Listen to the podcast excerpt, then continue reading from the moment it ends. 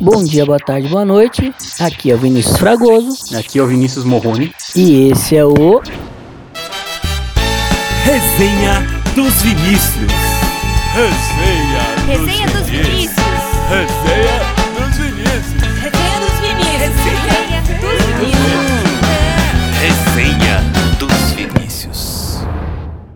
Fala galera, tudo bem com vocês? Mais um Resenha dos Vinícius.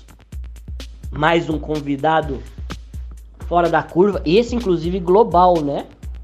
Esse, inclusive, global. Inclusive, participou do programa Fantástico. É um cara ímpar.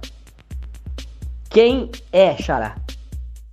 Fala galera! Tá começando agora mais um Resenha dos Vinícius e hoje com um convidado que é sensacional. Se tem alguém que entende de dopagem no Brasil, é esse cara. É um profissional de primeiríssima linha, como todos aqueles que a gente está tendo o prazer de receber aqui no programa.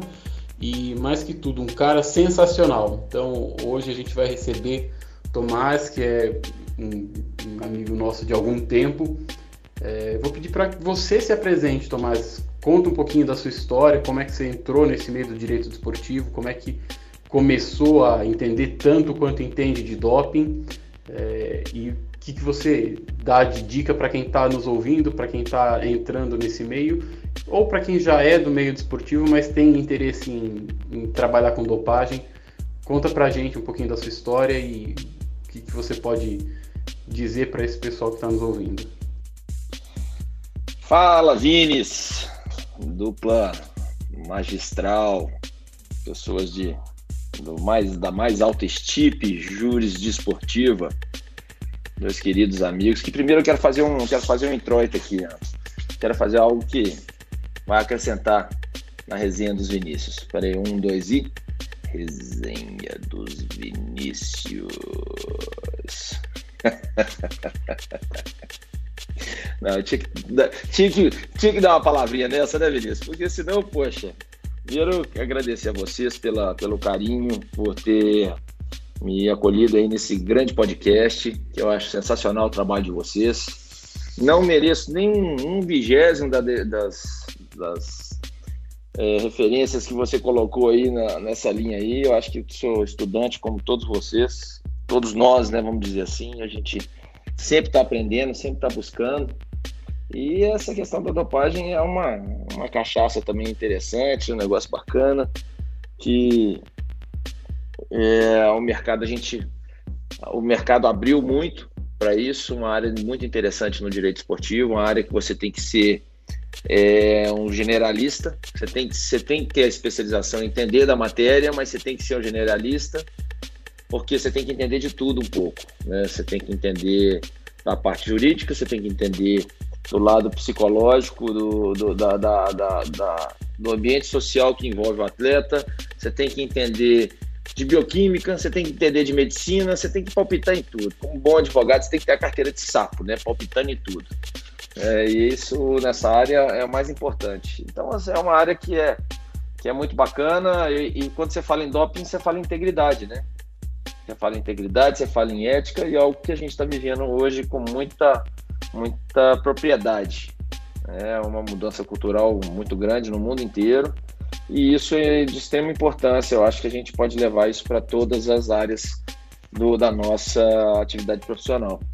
E realmente o doping é realmente uma cachaça e vai ser muito legal falar para vocês, falar com vocês aqui no podcast e contribuir um pouquinho com o que eu sei, né, da micharia que eu sei e, e vocês também me ensinarem um pouquinho, porque duas feras, né, Vini Vini, o que, que é isso? Isso é mais forte que, que dupla sertaneja de alto de alta estirpe. Tomás, eu agradeço demais a sua participação. E, e vamos fazer o seguinte: como é um assunto que eu domino muito pouco, vamos iniciar aí com os debates entre você e o Vinícius. Acredito que o Xará já deva ter uma pergunta. E eu quero fazer apenas uma pergunta, mas primeiramente vamos para as perguntas do Xará, que com certeza tem muito mais conteúdo do que a que eu vou perguntar. Olha, vamos, vamos deixar essa questão da dupla sertaneja de lado, porque já não deu muito certo uma vez em Santos. vamos esquecer essa parte da dupla sertaneja e vamos focar naquilo que a gente entende um pouquinho, que também, como, como você disse, estamos sempre estudando, sempre debatendo com grandes estudiosos que nós temos a, a felicidade de conhecer e ter como amigos. É, então vamos focar no direito desportivo e deixa o sertanejo para outra hora. É, para a gente começar a, a, conversar, talvez quem esteja nos ouvindo não, não, saiba exatamente o que é o doping ou tem aquela noção bastante superficial que nem sempre é correta. Então, é, duas perguntas que eu quero fazer para a gente começar esse bate-papo. A primeira é: qual é a definição de doping? O que é doping? É, e a segunda é: todo doping é proibido? Para ser considerado doping, tem que ser proibido? Porque a gente sabe que a, a ciência está sempre correndo atrás é, para identificar o que as pessoas desenvolvem como uma forma de burlar a norma esportiva. Então, enquanto não for proibido, não é doping? Essas são as duas perguntas. Pensando bem, eu vou fazer mais uma terceira que você citou duas vezes na sua primeira fala, então eu fiquei até um pouco preocupado. Você falou que doping é uma cachaça. A questão é, cachaça também é doping? Pô, Vini, você já me pega de calça curta já de cara assim, pô, aí não, aí você me quebra as pernas, pô. Bom, vamos lá, first things first. Vamos às três perguntas. Primeiro, cachaça não é doping. Pode ficar tranquilo, relaxa que depende, não é doping na maioria dos esportes. No automobilismo, o álcool é doping, é considerado doping. Então, então para você ver, né? A cachaça pode ser doping, mas para nós ela não é. No nosso, na nossa atividade, ela não vai ser. E na maioria dos outros esportes, o álcool não é doping.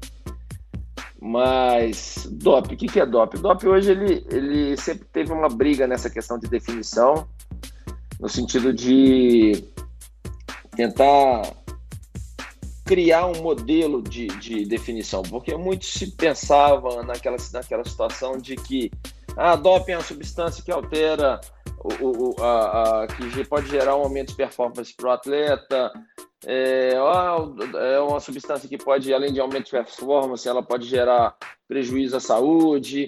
Tudo isso tinha uma, uma ligação. Aí o que, que veio? Quando o Código Mundial Antidopagem chegou, ele trouxe uma definição importante, que ele elencou as infrações que eles entendem que são consideradas doping.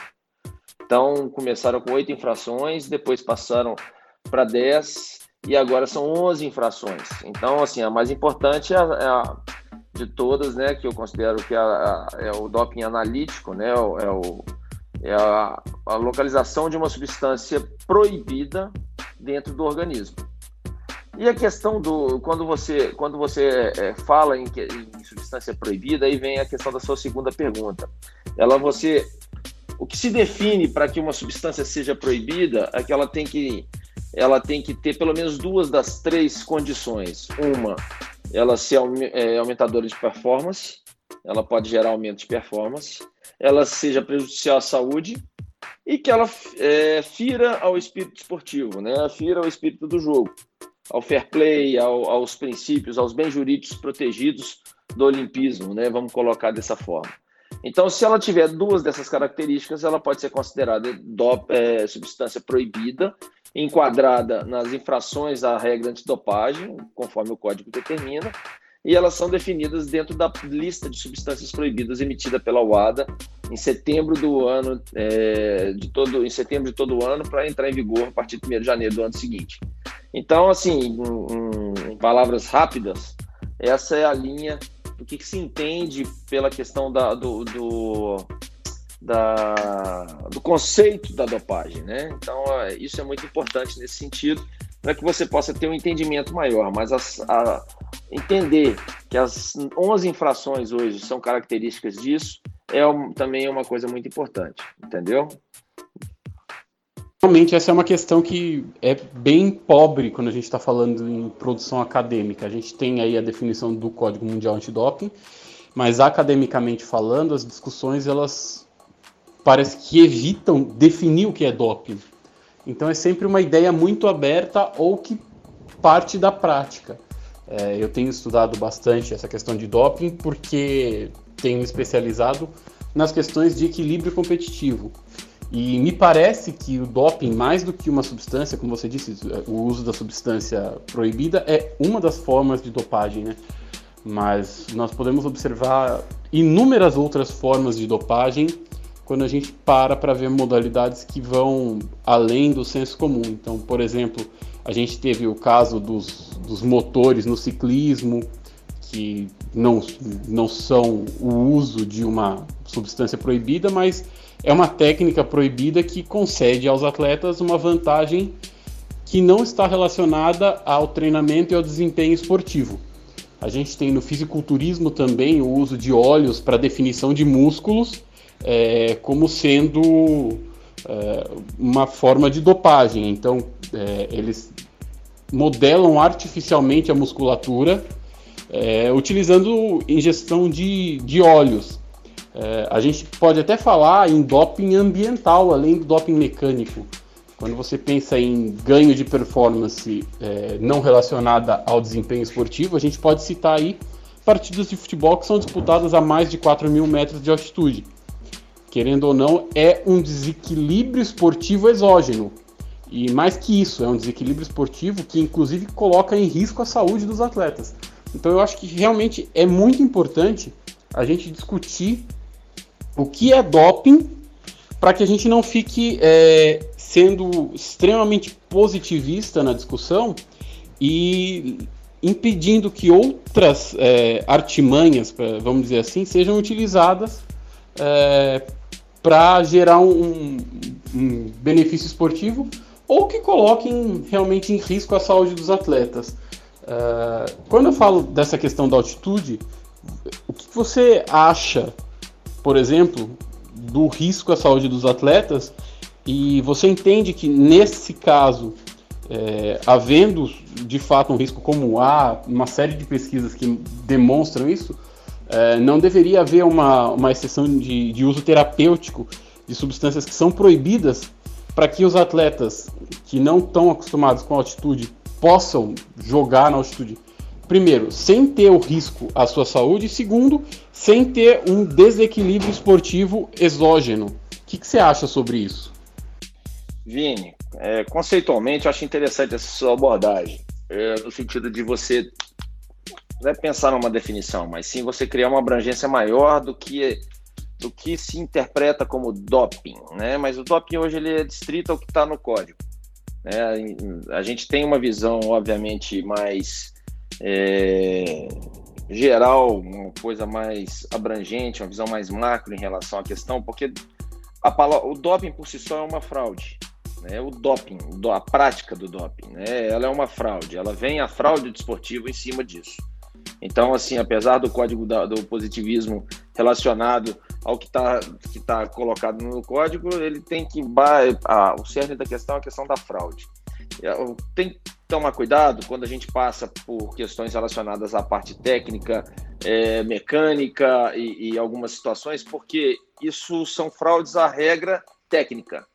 Então, por exemplo, o, o, que se fala-se de doping mecânico, aquilo é uma fraude à regra da, pela, pela bicicleta, mas não é uma fraude por doping. Ela não é enquadrada como, doping, como um, uma questão proibida em relação às questões relacionadas ao doping, entendeu? A regra antidopagem. Então, nesse caso, é, é uma, uma fraude à regra do ciclismo, mas não uma fraude à regra da, da específica do doping. Então, é interessante você ter uma visão diferente nisso aí, porque é, senão se confunde e começa a misturar muita coisa. É uma, uma, fraude por si só dentro da competição e isso aí é punível dentro da, da, da própria regra, no caso, no, no, caso do ciclismo também. E também acredito que seja da mesma forma dos, desses óleos também. É uma fraude à competição. Né? Mas ela não é uma fraude. Se o doping, se o óleo não tiver uma substância proibida, alguma coisa nesse sentido, enquadrada dentro do coisa, ela não é uma técnica, uma técnica é, biológica ou química proibida, entendeu? Nesse caso, é, salvo engano, né? Mas ele, é, eu acredito que ela também vai ser enquadrada como uma fraude à competição dentro das regras técnicas daquela, daquela modalidade. É, e em relação à questão do, do, do, da condição da altitude, é, existem muitos treinamentos realizados hoje em altitude e eles não são considerados como um método proibido hoje. Né? Existem vários estudos também nesse sentido, dizendo que o, que se afeta em relação a isso, a produção de globos vermelhos quanto a isso também, é, dentro, do, dentro do, dos atletas que treinam isso, pode gerar ou não, mas isso é uma vantagem, mas isso já, já foi estudado, já foi colocado em discussão e eles não consideravam esse método como um método proibido relacionado à questão de dopagem. Tá? É, o que se, que se avalia, é, nesse no caso, quando um jogador vai jogar na altitude e o outro time já está preparado por lá, é uma é a mesma coisa do. É, é, eles entendem isso como um fator extracampo que, em tese, não afeta essa linha da dopagem, entendeu? Não pode ser considerado uma dopagem. Mas é uma questão de ética. O que você tem que pensar é o seguinte: as condições numa competição elas têm que estar é, é, dentro de um, de um equilíbrio para ambos os times, entendeu? Para todos os competidores. Então, eu acho que ela é muito mais uma questão de ética do que uma questão de dopagem. Então, você pô, vai competir a 4 mil metros de altura, a, sei lá, 3.500 metros de altura, também da mesma forma ele vai competir no nível do mar, apesar de que no nível do mar ele vai rodar muito mais, né? Óbvio. Mas isso aí é, é, é não há uma, uma um, principalmente um, o consenso maior é de que essa prática não é caracterizada como doping. Mas, eu, que eu, como você observou bem, eu acho que isso não é nem uma questão vinculada a algo, a uma questão exógena, né? Porque não há uma substância que está sendo é, introduzida no atleta nesse sentido.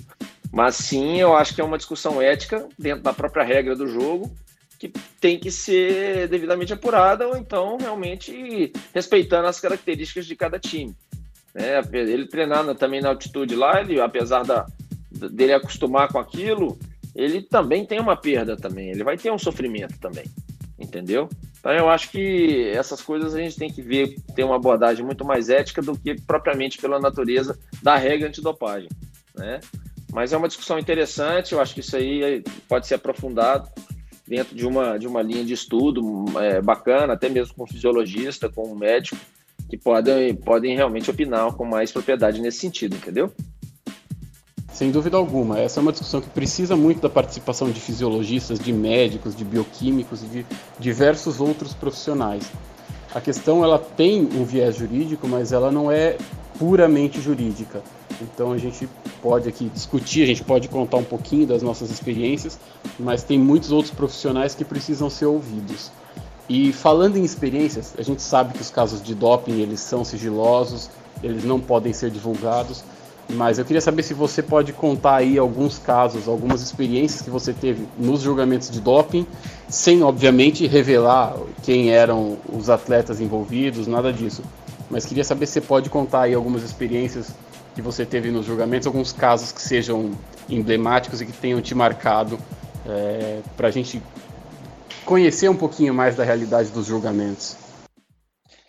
Vini, é um negócio interessante. Eu estava até depois que você me perguntou isso agora, eu estava aqui vendo, dando uma colacionada nos meus casos aqui.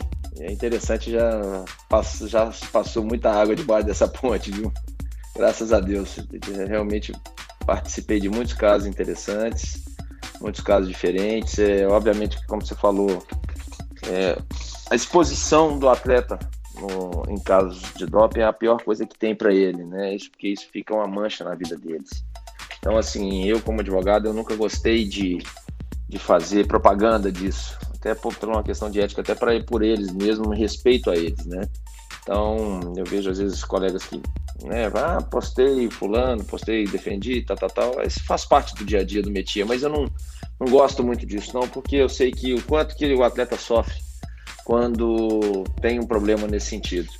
E na grande maioria, né, posso dizer mesmo, na grande maioria dos casos que eu, que eu atuei, ela, a gente sempre, eu sempre tratei muito de caso acidental, involuntário, e mesmo aqueles casos que o atleta teve um, um conhecimento do que estava fazendo e, e, se expôs, eu sempre busco para ele para enquadrar isso dentro da regra, para enquadrar a posição dele dentro da regra para evitar um desgaste maior, né? Ou seja, através de uma assistência substancial, no caso de denunciar outras práticas, é, ou na assunção da própria, da própria culpa para receber mais os benefícios da regra também. Então, isso faz parte até de uma estratégia, até de, uma, de um ponto de vista ético, porque eu sempre brinco muito. Brinco não, e falo, né, não é nem brincar, mas falo de forma real. Top não aceita historinha. Não adianta contar historinha na frente do, do, do auditor, do, do árbitro, é, nos casos internacionais, que não vai colar. Entendeu? O, o, tem que, você tem que ter substância para você fazer uma boa defesa de doping. Então, assim, nesse sentido, tem, assim, tem várias histórias interessantes de casos que é, um, um relacionamento íntimo é, entre o atleta e, e, a esposa que provocou o, o, contato dentro de uma, de uma substância proibida, né, através de, de, de uma, uma operação que a, que, a, que a esposa havia feito e não havia contado ao atleta que estava passando um creme, e aí gerou um contato. Tudo isso então, são, são situações que vão gerar também muita. É, é, é muito detalhe na apuração do caso. Então você tem que ir a fundo, você tem que fazer tipo fazer uma engenharia reversa de toda a vida do atleta para você saber e daquele momento relacionado ao exame para você saber aonde, o que, que aconteceu efetivamente e, a, e, e ver uma solução para aquele caso, né? Ver como você consegue descobrir como eventualmente uma substância entrou no corpo do atleta. Teve também casos interessantes também é, relacionados é, a substâncias proibidas de é, uso de drogas sociais, né? muita coisa relacionada nesse sentido também, que mostrando até mesmo às vezes a ausência da presença do Estado ou, ou da, da própria vinculação do atleta junto às regras antidopagem, né, a interpretação disso, a discussão em relação a isso, isso foi casos bem interessantes também. Teve um caso muito emblemático, um dos primeiros casos meus, é, que dois dias antes da Olimpíada, antes da pessoa entrar na competição mesmo, nós conseguimos fazer com que ele, o atleta entrasse para competir. É, para que ele pudesse também, conseguimos absolver ele da, do, do caso, mostramos as, as, circunstâncias excepcionais no caso e ele conseguiu competir no, dois dias depois, ele já estava dentro do, da Vila Olímpica, conseguimos entrar com que ele entrasse na, na Vila Olímpica, mesmo com o caso em discussão.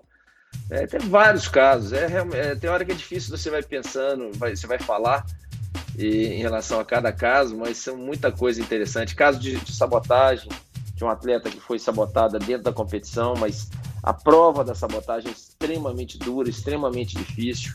Né? A, a, mesmo as provas de contaminação involuntária hoje também são provas extremamente difíceis, temos vários casos nesse sentido, e de conseguir buscar onde foi a contaminação, a vínculo da contaminação com o que a atleta estava tomando, é, muita coisa, realmente muitos casos interessantes casos de, de no exame dar uma substância, aí, na, aí você vai na, na, amostra B, dá outra substância também, aí você anula o caso inteiro, né?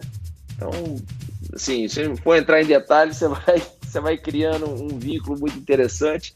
Teve um caso que eu estava acompanhando também, é, mas esse caso eu estava acompanhando pela, na época eu também estava, eu advogava para a Confederação Brasileira de Atletismo, acompanhei um caso de um atleta no exterior, que a Confederação tava, estava participando também da arbitragem e, e eu fui, eu estava tratando de um outro caso no laboratório, fazendo a abertura de uma amostra B e, e na época a confederação havia me pedido para acompanhar essa outra atleta estava também tendo uma, uma abertura da amostra dela. E na época era uma não, bem no, no, no início do, do, do, código, não, foi antes até, salvo engano, antes do código, de, foi 2002, a atleta é, tinha um, deu um nível altíssimo de testosterona e aí era uma, eles faziam uma a conferência da testosterona relacionando com a epitestosterona no corpo. Então eles faziam um diagrama assim de, na época era 6 para 1, isso foi 4 para 1 depois, era de 4 de testosterona para 1 de epitestosterona. E só que depois aí veio os exames de isotopia é, de espectrometria de massa de, por razão isotópica que não precisou mais de fazer essa relação, né, em tese.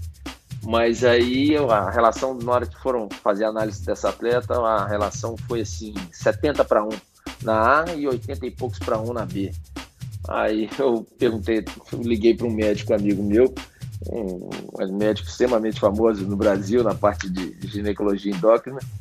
Aí eu perguntei para ele, doutor, o que, que aconteceu nesse caso? Olha, das duas, uma, Tomás. Ou ela tem um tumor ovariano do tamanho de uma melancia, ou um membro masculino maior que 30 centímetros, entendeu? Então, ou seja, não tem condição de uma situação dessa ser endógena, uma, uma situação de natureza endógena. Né? Desculpa aí a, a, forma de falar, mas é realmente é o que, o que às vezes acontece dentro de um caso quando a pessoa quer fraudar o sistema através do doping. Né? Então você não tem como fugir muito. Obviamente, hoje os exames estão mais apurados e também por essa por essa questão científica mais, mais delicada e mais minuciosa, hoje você tem muitas discussões importantes para saber qual que é o limite dessa apuração científica, né? se cada vez mais as máquinas detectam é, picogramas de substâncias e, e, e o que, que, isso implica, porque muitas vezes você, um atleta hoje, é penalizado por uma questão involuntária com 0,1 nanogramas ou 0,01 é, pico, um, um picograma em relação a, a, ao que está está no corpo dele, em função da detecção das máquinas. Só que você não tem uma relação de, de, de culpabilidade específica. Obviamente que a regra prevê isso, mas ela, ela tinha que tratar de forma diferente isso, entendeu? Então, é, eu acho que nós temos discussões importantes no futuro, é, no presente, obviamente, em relação a isso, mas também no futuro próximo, no sentido de organizar melhor as regras e definir mais, principalmente em relação aos casos acidentais e involuntários. Sem dúvidas, a questão de provas é, é bastante complicada. A questão de doping involuntário eu acho muito mais complicada. A, a, a inversão do ônus da prova, né? você fazer a prova negativa, provar que, que você não tinha a intenção de se dopar, ou às vezes até provar que não teve benefício nenhum é algo bem complicado. Por outro lado, a gente tem infrações de dopagem que não estão ligadas diretamente ao uso da substância. Né? A gente tem também, como infração prevista, é, o incentivo ao uso de dopagem, a apologia ao uso de dopagem. E nesse sentido, eu lembro de um caso que foi emblemático no fisiculturismo, quando os julgamentos de dopagem ainda eram feitos pelos STJDs, é, não vou citar o nome também, mas nós julgamos o caso de um atleta que tinha um canal no YouTube e nesse canal ele incentivava o uso de doping, explicava como o, o uso das substâncias era feito e mais que isso, teve um vídeo que chegou pra gente que ele tinha seringas cravadas no peito e durante o vídeo ele falando que estava no, no processo de preparação para uma competição, Durante o vídeo, a, uma segunda pessoa ia pressionando o êmbolo da seringa e injetando as substâncias no corpo do atleta. É, então, ainda que nós não tivéssemos ali uma prova, é, um exame de sangue, é, nós tínhamos uma prova de vídeo pública. Na realidade, um, é, uma, basicamente uma confissão de culpa, né? Então, acho que nós temos muitos casos, obviamente, a maioria dos casos é o, a detecção, o resultado analítico adverso. Mas nós temos é, uma série de infrações de dopagem que são muito menos discutidas. Então, realmente é uma questão que precisa ser muito discutida, muito debatida. Você, por acaso, chegou a pegar algum processo, algum tipo de, de defesa de dopagem que não envolvesse resultado analítico adverso? Isso realmente é uma preocupação muito grande em relação ao, ao, entorno do atleta, né? A gente sabe que por trás de um de um atleta fraudador você tem toda uma equipe no entorno e essas infrações instituídas no próprio código foi que é realmente uma evolução do código em relação à sua origem das infrações não analíticas que a gente chama, né? Que aí você tem cumplicidade, associação proibida, você tem a, aquelas pessoas que que é, tentam inibir os delatores de, de, de, pronunciar a respeito de casos, né? Você tem é, toda a questão do, do assistência por, por, parte de médicos, por tudo. Então, assim, são realmente são muito importantes se a gente analisar, sair fora da esfera analítica e ter uma análise maior em relação a esses casos, porque efetivamente você consegue descobrir um esquema de doping maior através desses, desses casos de assistência substancial, delação, é, que é uma delação premiada, né? Mas dessas, os, das infrações não analíticas. Então, já, já defendi alguns médicos é, relacionados à aplicação ao uso ou incentivo, é, não muito a questão do incentivo, mas a aplicação de substâncias em, em, em atletas, né? É, e também alguns casos relacionados com a, a, a, a, a descoberta de esquemas relacionados a doping.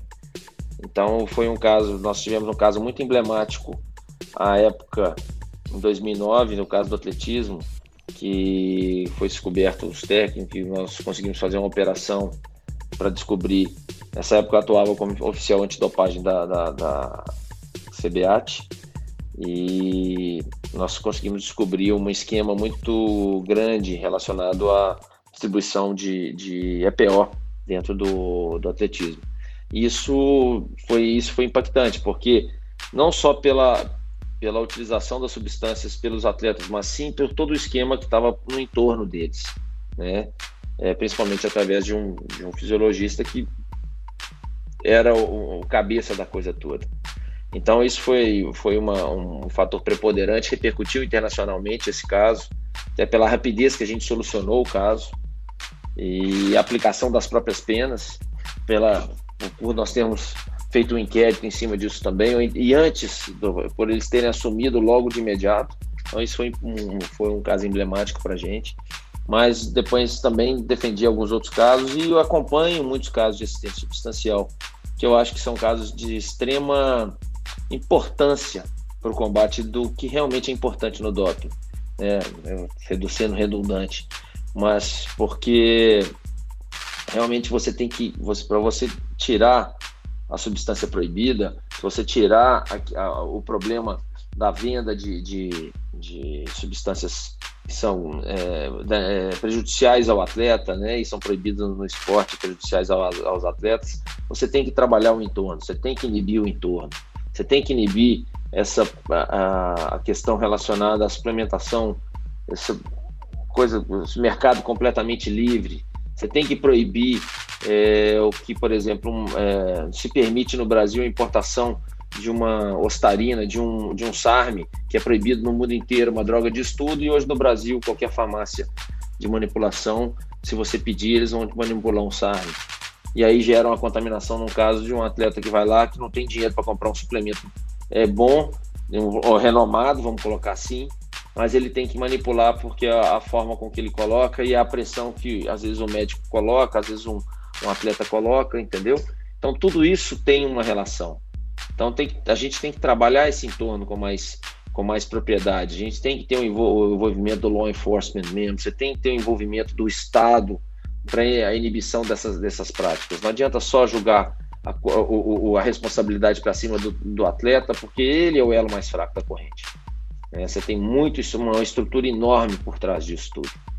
Então, assim, são muito importantes essas, eh, essas infrações, a forma com que elas foram colocadas no código, mas elas têm que ter um apoio, tem que ter o, o Estado tem que suportar isso de forma mais efetiva e as agências também antidopagem têm que dar o suporte para esses atletas, porque é através desse tipo de infração, desse tipo de, de, de, de condução nos casos que a gente vai conseguir apurar grandes esquemas de fraude e, e de produção de substâncias proibidas e de, de tudo que envolve essa questão de doping, não só no esporte, mas também no nosso meio é, esportivo lúdico, né? Vamos dizer assim. Eu acho que essa é a minha, é a minha linha de pensamento que hoje é o mais que mais me preocupa. Tomás, a gente falou até agora de, de, de doping químico, doping farmacêutico. Falamos não, né? Vocês, eu só tô aqui escutando e aprendendo. Mas eu queria trazer um pouquinho a discussão pro lado dos transgêneros, né? A gente está vendo muito debate sobre isso. A gente está vendo é, em vários locais aí as mulheres, em sua grande maioria, indo contrária à inclusão desse pessoal na categoria. Você acredita que exista é, ganhos para os transgêneros? E como você acredita que a gente poderia é, reclassificar ou fazer com que essas pessoas possam é, atuar no, no, no feminino? Ô Vini, deixa eu te falar.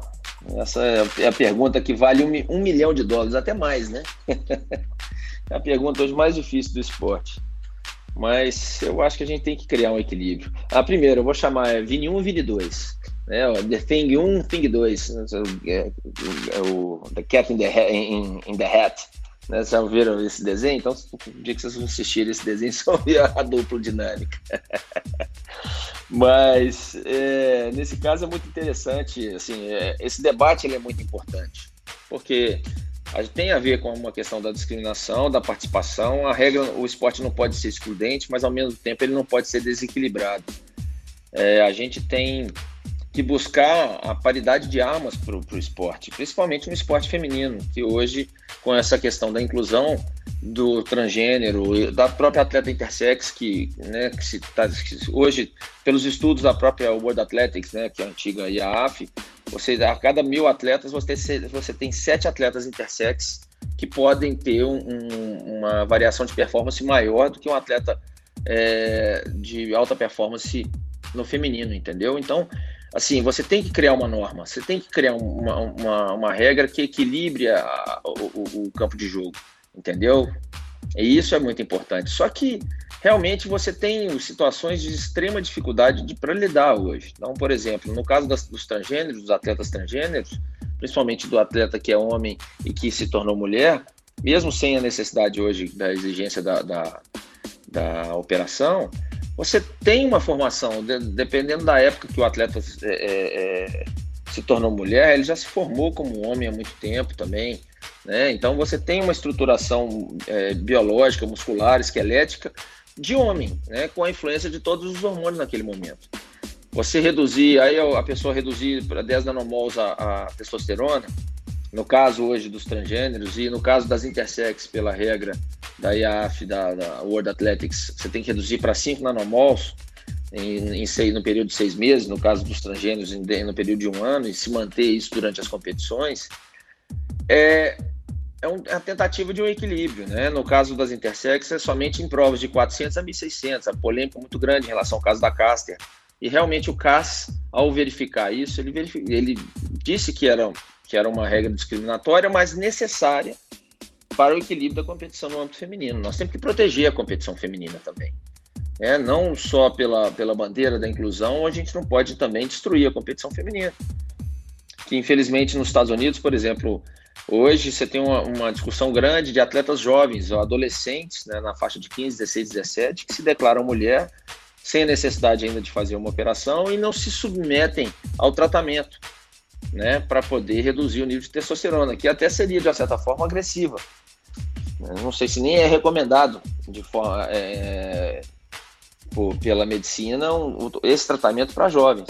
Só que esse atleta, ao, ao, se declarar mulher, ele começa a participar das competições femininas, em um país, inclusive, igual aos Estados Unidos, principalmente nos estados que, tem uma, que são mais liberais, ele começa a tomar a posição de mulheres estavam almejando, buscando lá bolsas de estudo, é, é, lugares em universidade. Então você cria uma, uma celeuma de, mais, maior ainda em cima da situação. Então, buscar uma alternativa para isso é realmente algo extremamente difícil. A gente a gente tenta criar uma forma equilibrada para que não se permitam um, também discriminações é, perante o esporte, que, não, não, não, que o esporte não seja é, é, excludente da participação das pessoas, mas também você tem que preservar o esporte feminino, né? em especial o esporte feminino. A gente tem que criar normas mesmo, acho que essas normas hoje são necessárias, tem que ser aprimoradas, eu acho que tem que ser mais aprimoradas. A gente já tem o caso da Tiffany no Brasil e vários outros atletas lá fora, mas é, tem que ter realmente algo que possa é, mensurar mais ainda essa participação ou, ou, delimitar essa participação em alguns esportes ou sei lá que alguns critérios de altura alguns critérios de, de, de desenvolvimento não sei isso aí são, são ideias né? Porque ainda você tem que criar uma, uma forma que seja equilibrada. O que tem hoje eu acho que tem que se reduzir hoje os 2 para 5 nanomols, o atleta a 46 XYDSD, que é uma mulher, mas ela tem os órgãos internos, né? Geralmente ela tem uma produção exagerada de testosterona, é, ela, né, apesar ela é cromossoma ela é XY, né? Então, assim, é, essas pessoas você tem que criar uma restrição dentro de um determinado parâmetro. No, no caso do atletismo, ele criou a restrição entre 400 a 1 milha no, nas provas de velocidade, de velocidade e meio fundo, né? Em outros esportes, eu acho que tinha que criar uma determinada restrição também para evitar desequilíbrios enormes. Vimos recentemente aí atletas do handball, atletas de outros esportes, assim, muito maiores do que o padrão feminino. Então, assim, isso aí começa, gera incomoda, é, é, é, gera uma controvérsia grande que eu acho que a gente tem que diminuir para criar uma celeuma menor nisso aí, gerar que todos possam participar, ou até mesmo criar novas categorias, não sei se é viável, uma categoria absoluta que todos podem participar, entendeu? Independente da forma. E é isso é pelo entretenimento. O esporte de alto rendimento é puro entretenimento, gente. Então a gente tem que. É, se esses caras visam alguma coisa além do que a, da, da, somente da prática esportiva, se é realmente algo para poder chamar atenção, isso aí pode se criar qualquer outra coisa. Mas dentro do esporte formal, como nós conhecemos, e o esporte universitário também, eu acho que tem que ter um limite para evitar o prejuízo ao esporte feminino. É, eu também, eu, eu, eu, transfiro essa pergunta para vocês. Né? O que vocês acham? Qual que, que vocês, como, como vocês veem essa situação? Como, é, como vocês acham que isso pode ser melhorado também? Entendeu? Porque eu acho que todo mundo que puder contribuir para que esse para que a gente crie realmente uma, uma solução para isso, acho que vai ser muito salutar, vai ser muito bacana.